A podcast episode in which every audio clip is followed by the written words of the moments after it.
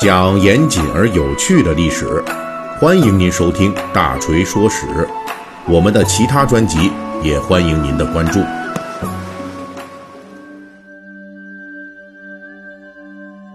本期《大锤说史》，我继续呢来跟您聊这人类防疫的历史故事啊。我们这个系列呢叫做《战役史话》。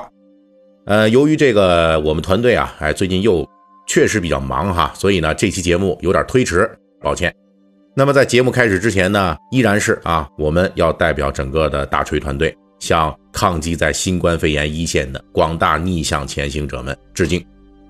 本期我要讲的呀，是一项与人类缠斗了近万年之久的危险传染病，这就是天花。天花叫做痘疮，那为什么叫痘疮呢？得了这个病的呀，浑身起痘啊，就起这种痘状的小疙瘩。严重的呀，起好多，满身都是。哎呦，你要是看这个天花患者的这照片啊，我估计密集恐惧症的朋友啊那一定受不了。它是一种由天花病毒引起的传染病，死亡率很高。得了天花侥幸生存的人啊，这恢复之后，身体里边会有抗体，就产生终身的免疫力，你就不会再得了。但是呢，也往往会在脸上留下一些呢。起过痘的这个疮疤啊，也就是咱们俗称的麻子。目前关于天花的起源还停留在推测阶段。一般认为啊，在一万年前欧亚大陆人类生活的时候，这天花就已经出现了。不过具体的诞生地目前还有非常多的争议。唯一可以确定的就是这天花是诞生于欧亚大陆。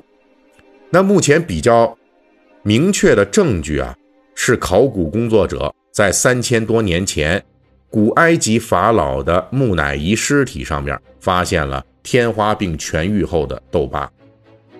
天花病在欧亚大陆曾经造成过非常惨重的损失，而它最令人毛骨悚然的杀伤记录，则爆发于美洲新大陆。由于物理上的阻隔呀，这美洲大陆以前是没有天花的。根据现代学者的研究，大约是印第安人在几万年前。就是白令海峡结冰的这个时候，他们迁徙到美洲啊。你们都知道，看这地图啊，就这个俄罗斯远东西伯利亚就最东边这块对面呢就是美国的阿拉斯加了啊。就这中间这个叫白令海峡，最近的地方啊，这个距离其实不是特别长。那在这个整个海峡说冻住的时候，这印第安人就从这儿，从这个亚洲就迁徙到这个美洲去了。在那个时候啊，其实这个天花病毒还没有产生呢。而之后随着迁徙通道白令海峡的结冰融化，美洲地区就与这欧亚大陆啊彻底的隔离开来了，就没有陆路之间的这种连接了。之后在欧亚大陆产生的天花病毒，自然呢也就没法传播到美洲。但是这种情况，在16世纪就被打破了。那时候西班牙殖民者登陆了美洲。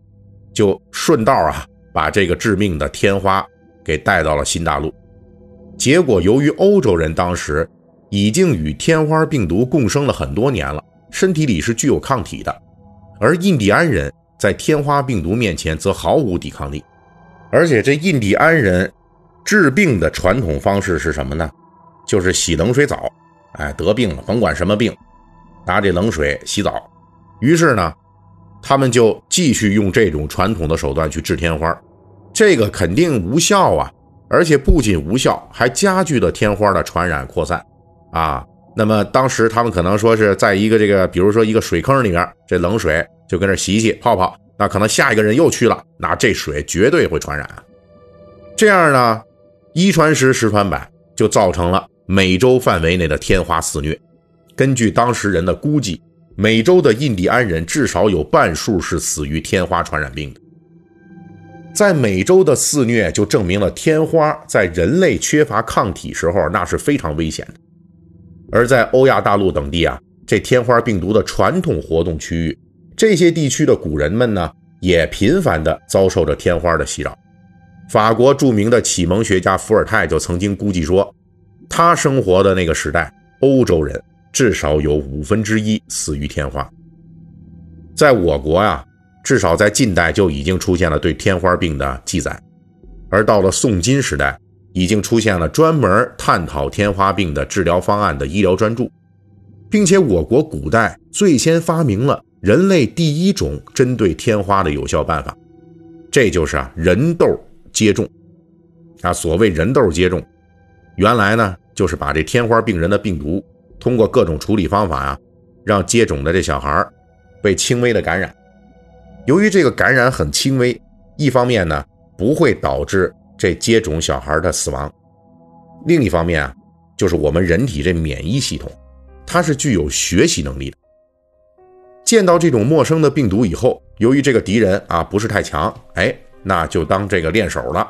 就把这个病毒呢，就杀死了。那在这个过程中，我们的免疫系统就具备了杀死、防御、抵抗这种天花病毒的能力。这就是我们所说的呀，产生抗体了，具有抵抗力了。那这样呢，我们对天花呢就具有了这个终身的抵抗力啊，那这辈子就不会太得了。这个方法大约在元代和明代的时候，中国人就已经发明出来了。而且这个方法逐渐从东方传入西方，就作为一种比较有效的方法，传播速度很快，大约是在十八世纪早期就已经一直传到了欧洲最西边的英国了。但是中国古人发明的这种人痘接种法，虽然证明有效，可是同时也有很多缺陷，因为在现代医学还没有发展的那个时代啊，给一个健康人接种天花病毒，这个难度是很高的。啊，风险也很大。虽然说追求的是轻微发病吧，但是这轻微不轻微啊，并不是说每次都能说确保控制得住。啊，保不齐就有那 hold 不住的，不轻微就变成重症了，猛烈发作，那就可能直接就要了这接种人的命。即便说不要命，一场严重的天花过来啊，您这恢复了，也会让这个病人留下大量的痘疤。也就是说呢，这个接种者的死亡率和这破相的概率都不低，并且由于说无法稳妥的控制这种病毒接种的量，所以接种者在接种后啊，很可能会变成新的天花传染源，所以还需要接受观察，确保没事儿才算行。也正是因为有这样的局限性，因此我国民间才会有关于天花的传说，说清朝的顺治皇帝就死于天花。他的继承者康熙皇帝就是因为儿童阶段出过天花，具有了这免疫力，才登上了皇位等等。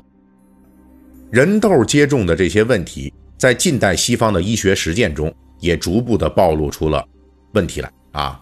这个到了十八世纪末啊，英国有一个乡村医生叫秦纳，这位啊是现代免疫学的奠基人，也是天花病真正的。终结者之一，他就登场了。当时由于近代医学还未成体系，所以秦娜与天花病的战斗啊，首先是一个经验的观察和积累的过程。秦娜以前年轻的时候就听这英国农村的这些农民就说过，说人们发现那些被牛痘所传染的人不太容易得天花。这个牛痘其实就是天花病毒在牛身上引起的病，它主要出现在母牛身上。而且母牛这个病呢，也能传染给人，挤奶工啊，什么屠宰场的工人啊，都会因为接触这个染病的母牛而得牛痘。但是这人得了牛痘啊，他就不像那人得了天花病那么凶猛啊。一般人呢，只要不是说是严重的免疫系统缺陷，都能扛得住。所以秦娜在接受了良好的医学训练之后啊，他就动了心思，能不能说用这牛痘代替人痘？接种到人身上的，哎，他就想看看这种方法能不能防范天花病。为此，他就经过了好多年的实验。也就是说呀，从这个已经得过牛痘的这挤奶女工身上，就取出这牛痘创疹的这种浆液，哎，然后呢，接种到一个小男孩的胳膊上。过了一段时间，再把这天花病人的这痘痂，就是说这个身上长的这痘啊，可能痊愈了，接的那个硬痂啊。这里边有还有一些浆液，也接种到这小男孩身上，结果呢，小男孩并没有感染。此后他又做了好多次实验，证明这牛痘比人痘不仅安全，而且还更加有效。而且接种人啊不会成为新的天花传染源，人类有史以来第一支疫苗的雏形就此就诞生了。然后秦娜就开始推广他这个发明，结果一度遭到了很大的阻力啊，因为起初人们有很多顾虑啊，说你这牛身上弄出来的东西，你注射到人体中，这能行吗？啊，靠不靠谱？但是呢，什么事儿哈，不看广告看疗效，最终啊，任何的说服教育都不如这疗效给力。牛痘接种法对天花的有效性。就极大的促进了牛痘接种法在英国的铺开，大约十年时间里边，基本上在英国就普及了。到了一八五零年，英国已经开始对婴儿进行强制接种。此后，天花的预防和疫苗接种在世界范围内得到了有力推广。与人类缠斗了近万年的天花，终于迎来了末日。到一九七九年，世界卫生组织。在检查了世界仅存的几个天花发病国，并确认再无病例之后，正式宣布人类彻底消灭了天花，而这一天也成为了人类与传染病战斗的又一个胜利的里程碑。